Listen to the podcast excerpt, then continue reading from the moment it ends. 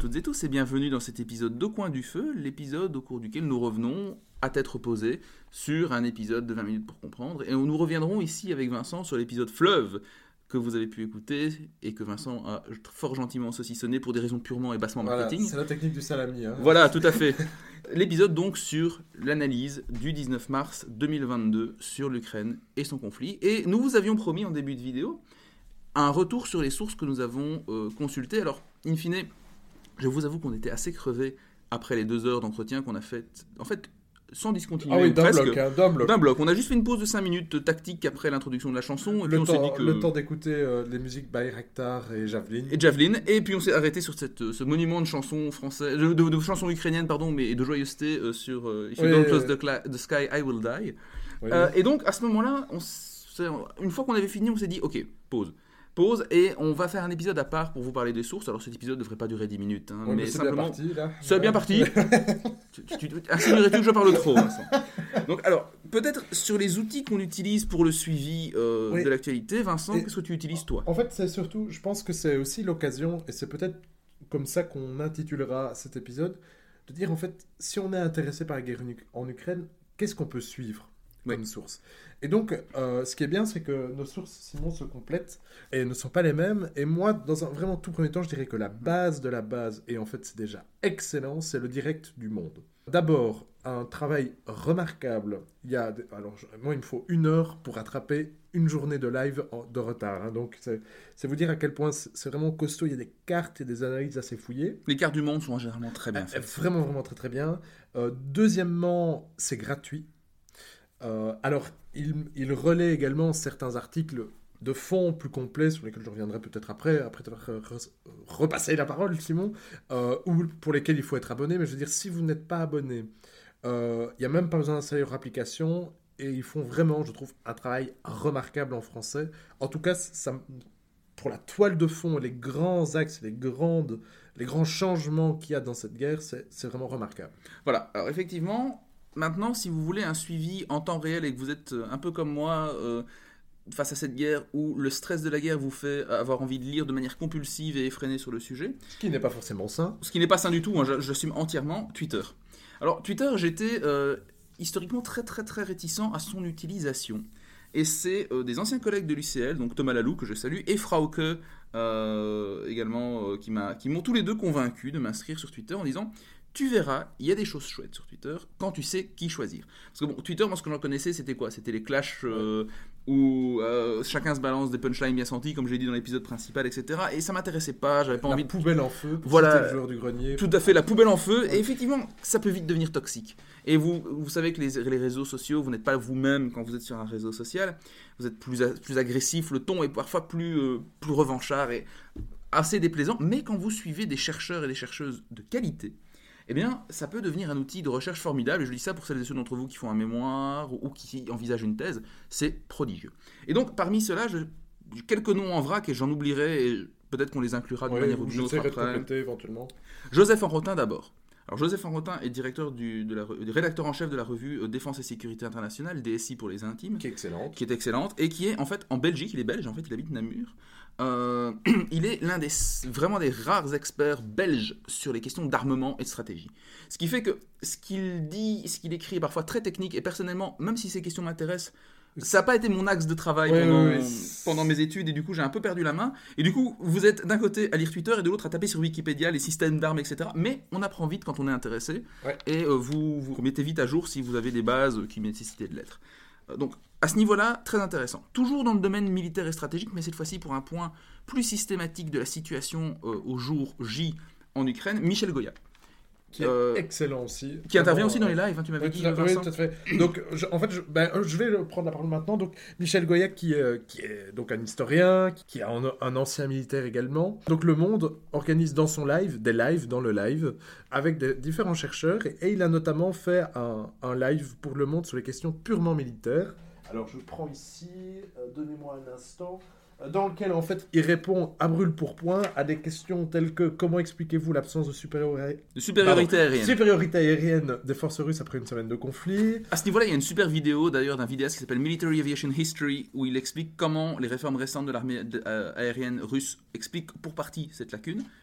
Euh, de combien de ces fameux drones turcs l'Ukraine dispose-t-elle Et apparemment, j'ai fait une erreur parce que c'est de 2 à 6 et pas 20.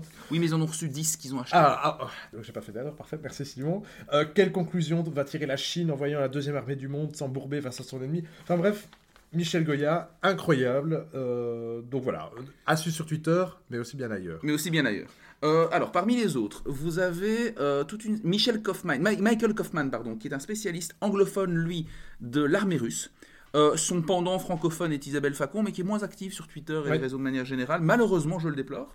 Vous avez également, euh, alors j'en ai parlé dans le cadre de l'épisode, mais Anna Colin-Lebedev, qui est prof à Paris-Nanterre, spécialiste notamment des, euh, de, de l'espace post-soviétique, en particulier l'Ukraine. Elle a fait un travail de terrain notamment auprès des combattants du Donbass euh, avant la guerre, du coup, de, de février 2022. Euh, et donc, personne très intéressante à suivre qui donne énormément d'informations. Il y a également des comptes de OSINT, donc c'est-à-dire d'Open Source Intelligence, euh, qui relaient des. euh, qui en fait essayent de- d'analyser les vidéos, les photos qu'on peut avoir, pour savoir vérifier l'authenticité des images et déterminer, partant des choses euh, sur l'état de l'armée russe. Je vous avais parlé de cet exemple des roues, des moyeux des roues et des coulées noires d'huile.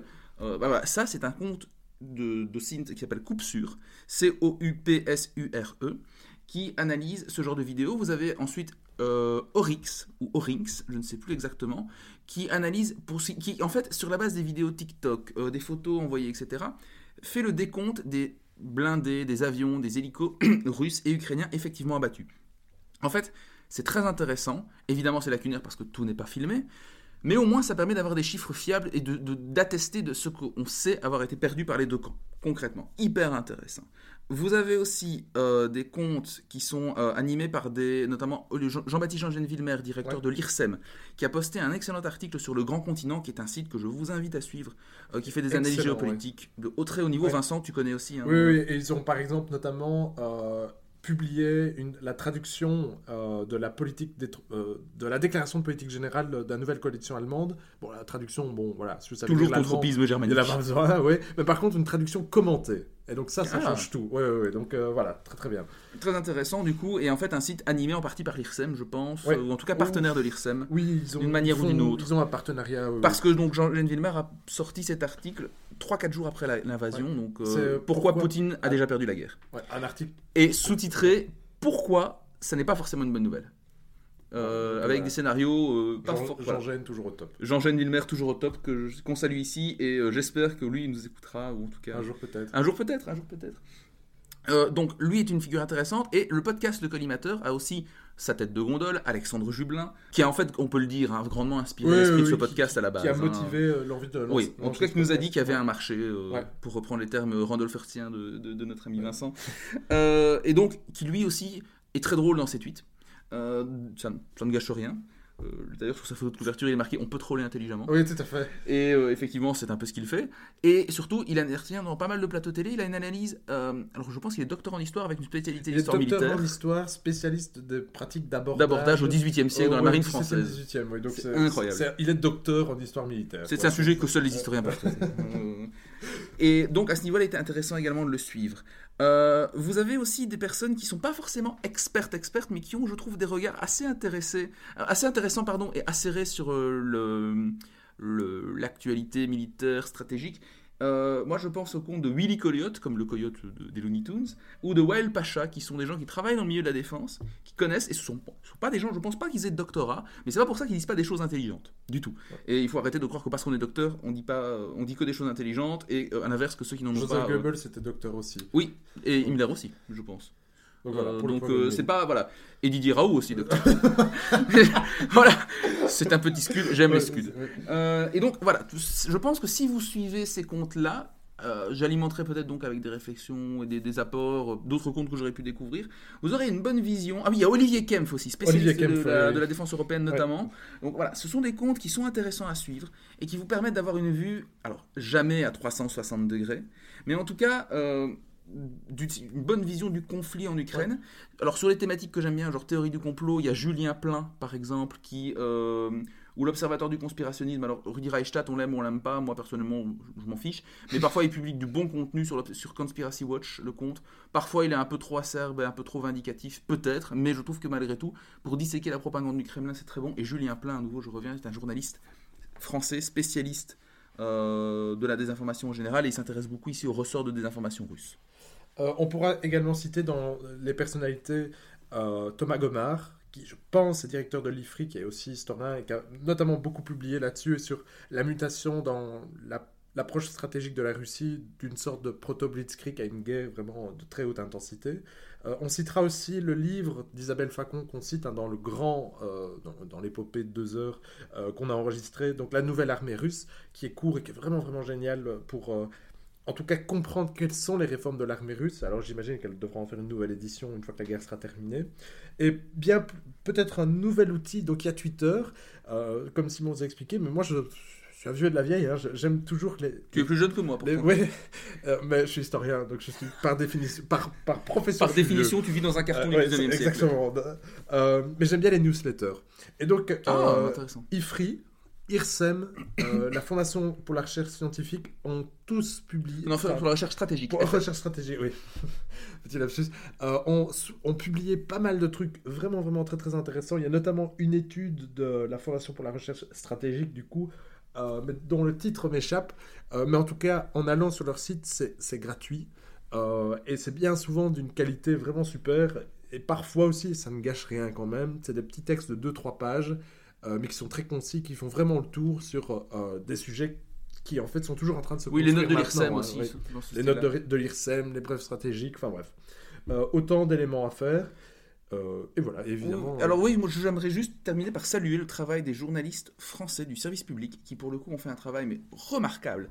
Que ce soit France 24 ou Libération. Et Le Monde. Ou Le Monde. Et Le Monde, on en parlait, oui, on avait cité Le Monde. mais, alors, mais c'est pas le public, c'est pas le public. Je voulais parler vraiment France Inter, France 24 qui ont, et RFI qui ont toutes fait un un travail, euh, radio, mais le service public général ont fait un travail, je trouve, remarquable de suivi de l'actualité, parfois en se mettant en danger, hein, dans certains cas.